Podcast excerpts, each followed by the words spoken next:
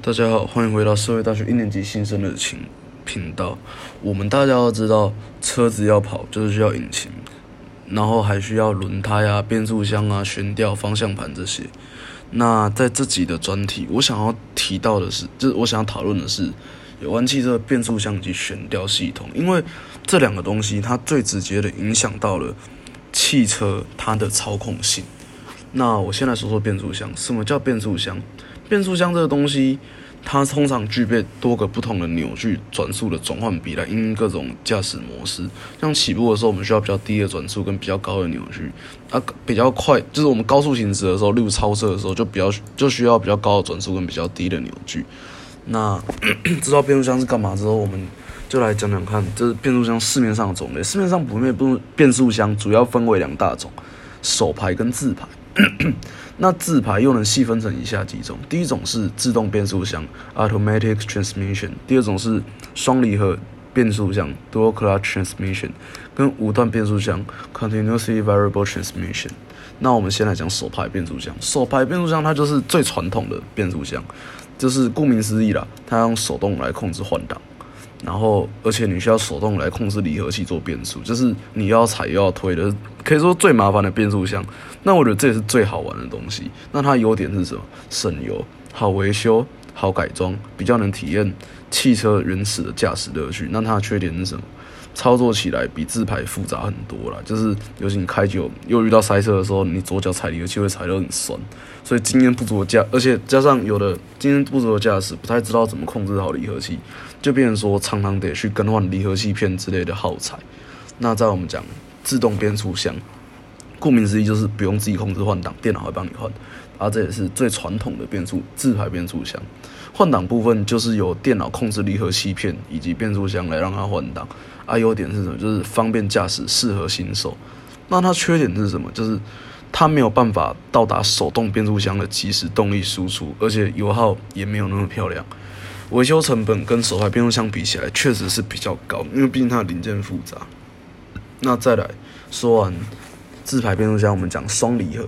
双离合什么？就是两片离合器控制变速以达成更快的换挡速度。那这个时候一定就有人问，那代表说我还要再踩一次，就等于说我有两片离合器吗？其实那也都不用自己踩，它也是。它也是用电脑来控制的，那它的优势也不是怎样，就是说，它这个东西生产理念是为了要造成更快的换挡速度，以及降低离合器过度频繁结合导致的亲属疲劳。啊，它是欧系车用的比较多啦，它的优势就是比自动变速箱还要快的变换挡制速度，而且耗材不用一直换。那它的缺点是什么？就是。DCT 这个东西啊，就是双离合变速箱叫 DCT，这个东西给它装下去啊，它维修成本是所有变速箱里面最贵的。而且你如果是那种属于右脚控制不住，喜欢乱踩油门，然后又没有一点基本观念的，它的寿命会变得很短。那再来我们讲五段变速箱 CVT，五段变速箱它是真的就是没有任何的变速，就是它真的就是一个档。它原理是用电脑来模拟出各种的扭矩啊，日系车最喜欢用啊，因为它优势是什么？大家坐在日系车为什么省油啊？它最省油的变速箱，而且不会不太会坏。它真的要换的东西就只有一条皮带而已，剩下的东西就是你很多人都会说一颗 CVT 啊，你车子开到报废，它可能变速箱都还可以用的。那它缺点是什么？就是你说是一个追求驾驶乐趣的人，它模拟档位啦，比较没有所谓驾驶乐趣在，而且起步跟尾速上比较没办法做出延伸的优异。而且它改装难度会比较高，上限会比较低，因为它过大的马力跟扭力都会使它皮带没办法承受。那再来，我们来讲悬吊。什么叫悬吊？悬吊就是一种由弹簧、减震筒和连杆所构成的系统，它是连接车辆与车轮的东西。这是一个好的悬吊，它可以兼顾动态安全以及超驾乐趣，跟隔绝路面的噪音、弹跳震动。但其实这些。个性不是个性的特性都是互相牵制的，所以市面上会出现各种不同原理构造的系统。那普遍它分成两大类，一个是被动式，一个是主动式。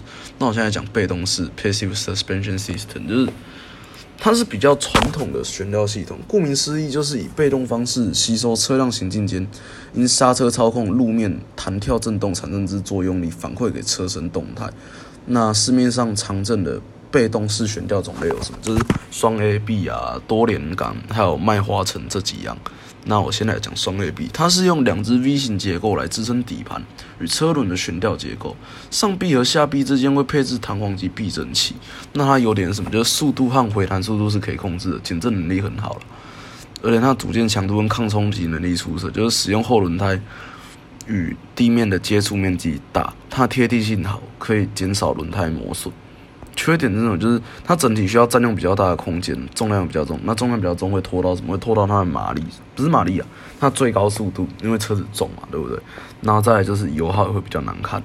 然后再来就是它定位，就是定位悬吊跟四轮定位的时候，参数会比较难确定。啊，什么叫四轮定位？就是我们是开车开久嘛，方向盘一定会往左或往右偏。啊，这个时候就是你觉得偏到一定程度，你就要去做四轮定位，让它的发动机是回正的。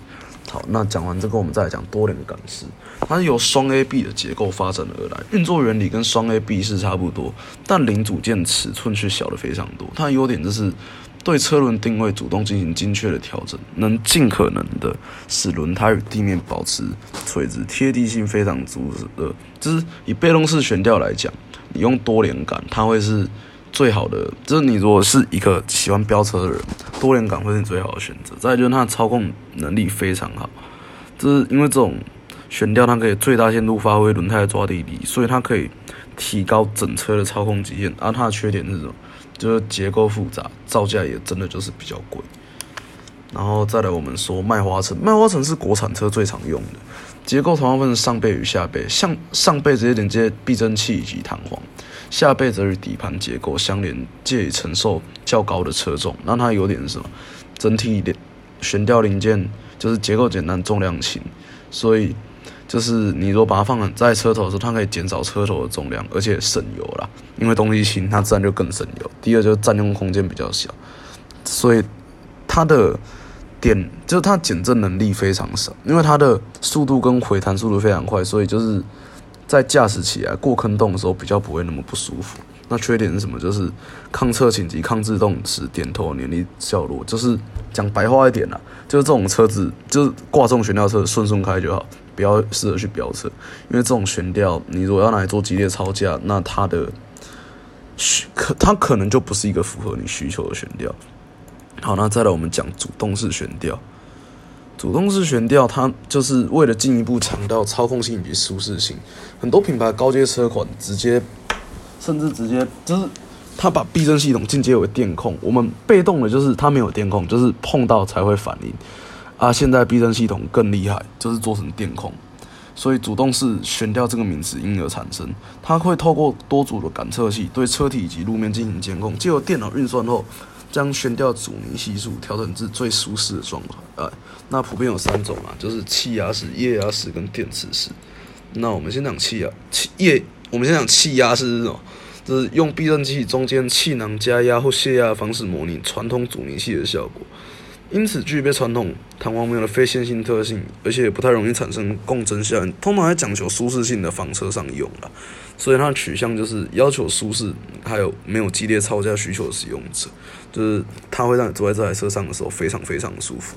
那再就是用液压式，液压式它的悬吊力就有点像刹车系统，它就是用油压建立回流的方式来达到避震效果，而且液压有它有一个不可压缩的特性，所以。它的反应叫气压是比较迅速，通常可以用于，就通常会用于，就是你两个需求都会想啊，你要激烈超价，也要它舒服的车，所以它的取向会属于那种就是比较通用的。